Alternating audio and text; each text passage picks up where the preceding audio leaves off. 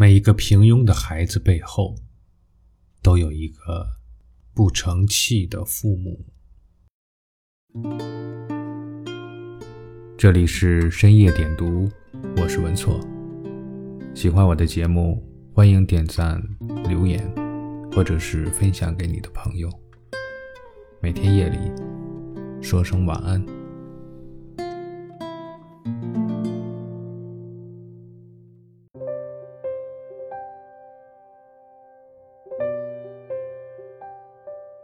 二零零九年十一月二十六日的清晨，上海海事大学的研究生宿舍里，他用一条毛巾和一条枕巾连接在一起，一头挂在水龙头上，一头套在脖子上，然后蹲在地上，以一种令人胆战的痛苦方式结束了自己的生命。他叫杨媛媛，在读研究生，三十来岁。年轻而漂亮，是什么样的经历让她如此决绝？从小到大，杨媛媛便一直活在母亲的意志里。高考填报志愿时，杨媛媛想去大连海事大学读海商法，母亲拒绝了，理由是武汉的大学可以省些路费。毕业后，她曾两次考上外省小城市的公务员，母亲又拒绝了，理由是距离太远。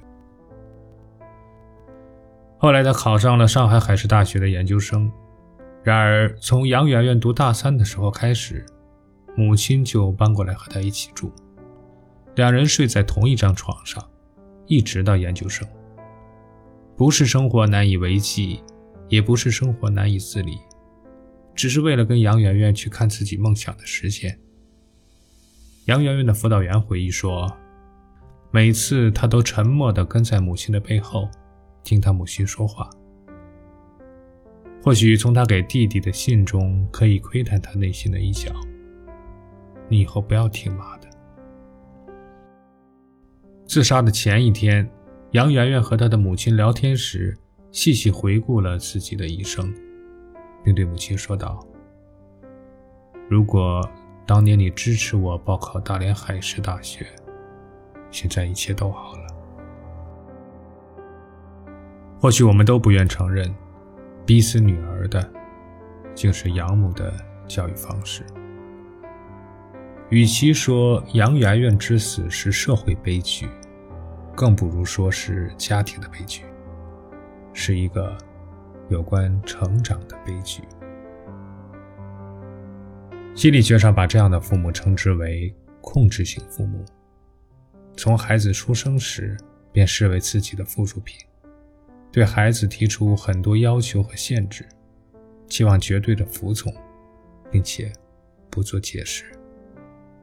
孩子能做的，就是在父母设计的剧本中愉快的扮演，一旦出格，便要遭到责骂或是惩罚。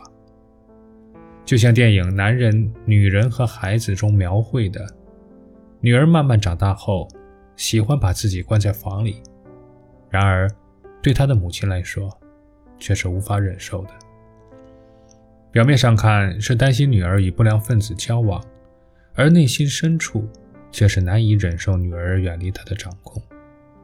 于是，这位母亲开始了她一系列的应对措施：查阅女儿的邮箱、手机、微信、聊天工具等等，继而没收女儿的手机，取消零花钱，并用女儿的身份断绝其与男友的关系。对于很多人来说，这样的场景并不陌生。控制型父母的一个典型心理特征就是难以忍受子女离开自己掌控范围之内。孩子似乎永远也长不大，一举一动都需要自己的指点。这类父母最常用的手法是用奖励和惩罚来塑造孩子的成长，本质上却是以爱的名义。控制着孩子的人生轨迹，只是我们很少反思，这样的责骂和控制会有多大的杀伤力。在这样的环境之下，孩子的意志被压制，变成父母意志的产物，对事物缺乏独立的见解，容易被他人所左右。孩子的自尊很容易受挫，容易对身边的人产生怀疑甚至敌意。成年后的人际关系、亲密关系都极有可能出现问题。杨媛媛便是一个典型的受害者。高中毕业之后，她曾试图离开母亲，到大连读海商法。如果养母能在这个时候忍痛放手，鼓励孩子走向独立，或许就没有后面的悲剧。或许在杨媛媛的内心深处，一方面渴望摆脱母亲的控制，走向独立和远方；一方面，却又觉得不应该离开父母，甚至自己都不接受自己走向独立。在痛苦和煎熬之中，最终走向了死亡。很多时候，需要成长的是父母。就像蒙台梭利所说，每一个孩子都有一个精神胚胎，婴儿并不是白纸。父母并不是子女的答案，好的子女并不是你教的，而是他们自己长成的。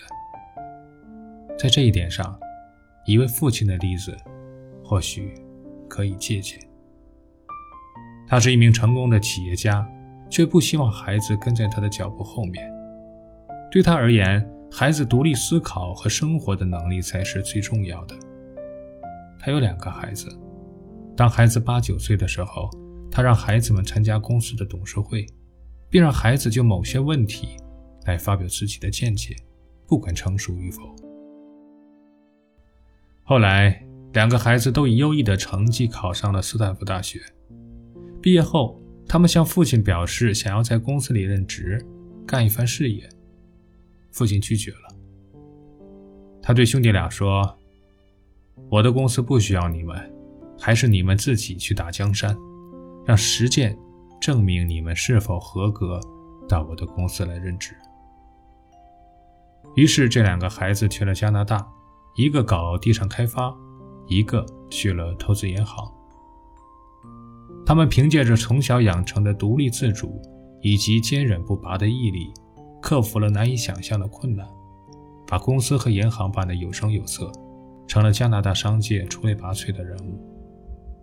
这两个孩子，一个叫李泽楷，一个叫李泽钜，而他们的父亲叫李嘉诚。父母的职责是用爱给孩子提供一个安全的环境，但至于如何探索世界，那是孩子的自由。对于子女来说，只有在父母放手的情况下，才能学会真正的独立，才能领悟生命的艰辛和不易。作为父母，最好的姿态是远远地望着他们的成长轨迹。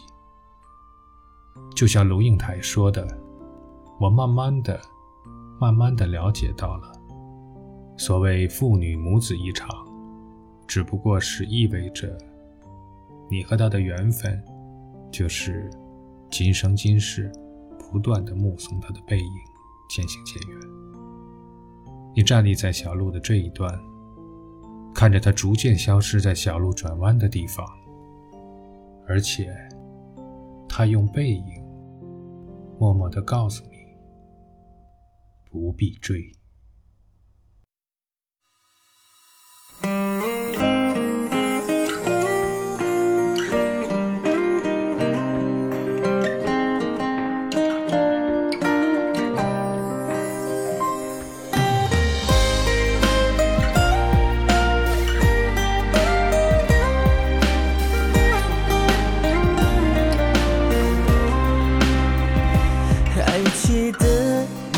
过我们会有一个家不需要有多大只要能把心装下再大的风雨也动摇不了它直到天荒地老什么都不怕。还记得你说过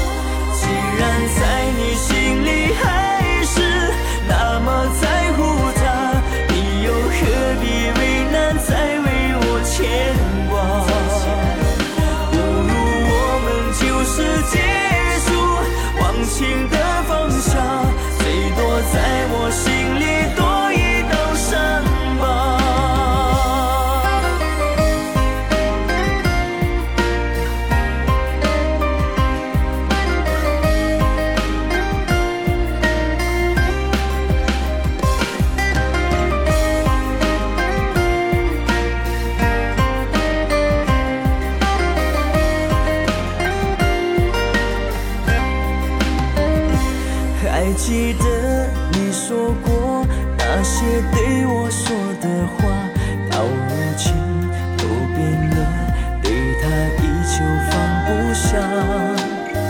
不要再对我说你也没办法，我给你的爱始终比不了他。